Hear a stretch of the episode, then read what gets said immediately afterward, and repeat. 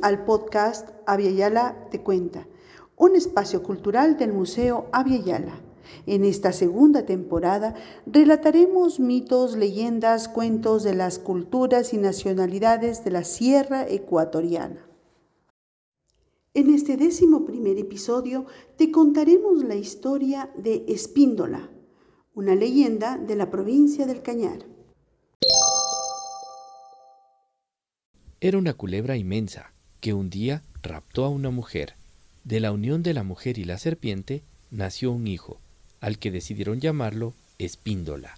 Mientras la mujer permanecía raptada por la serpiente, su esposo y su familia no cesaron en buscarla. Algunos les decían que la culebra y la mujer son vistas a partir del mediodía. Los hombres desesperados fueron, y cuando dieron las doce, vieron a la mujer y a la serpiente durmiendo. Aprovechando el sueño profundo del reptil, los hombres recuperaron a la mujer, pero el hijo Espíndola se quedó con la serpiente. La mujer regresó con su marido y continuaron viviendo juntos. Espíndola creció y habitaba en esas ollas, y a todos los viajeros que pasaban por esos lugares los asesinaba.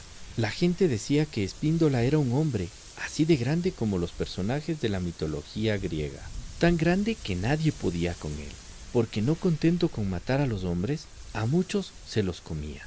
La culebra no era muy rabiosa, era tranquila, pero llevaba el dolor de que le quitaron a la mujer con la que tuvo un hijo. La gente quiso vengarse de la muerte de muchos hombres inocentes que pagaron con su vida.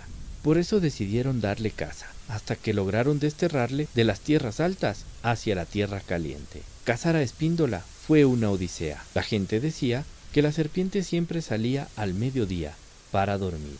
Un día de esos, la gente que había perdido a sus familiares se fue a la laguna. Cuando la serpiente salió, la golpearon en la cabeza. Herido el reptil, se arrastró de tal forma que avanzó hacia la costa. Por eso dicen que la culebra de la laguna de las culebrillas se fue para la costa. Dicen que Espíndola se comió a muchos hombres. Para cazarlo a él, se dice que de la presidencia mandaron a muchos hombres un gran escuadrón, y todo eso porque las noticias relataban que Espíndola había matado a muchos hombres.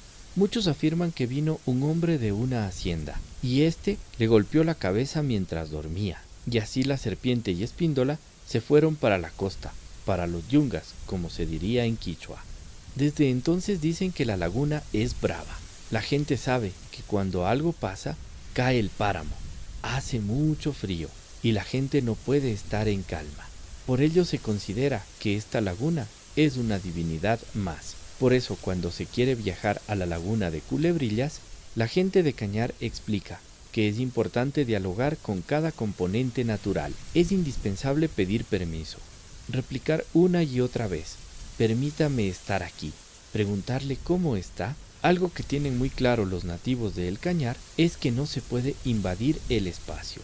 Hay que pedir siempre permiso pues allí en la laguna también habitan los espíritus de los guerreros, quienes no permiten que alguien que no esté de acuerdo con la forma de vida de ellos ingrese allí. Los visitantes tienen que estar acordes a los principios del buen vivir. Es por ello, cuando alguien viene con el afán de destruir la naturaleza, los cerros reaccionan. Universidad Politécnica Salesiana, Museo Abya Yala.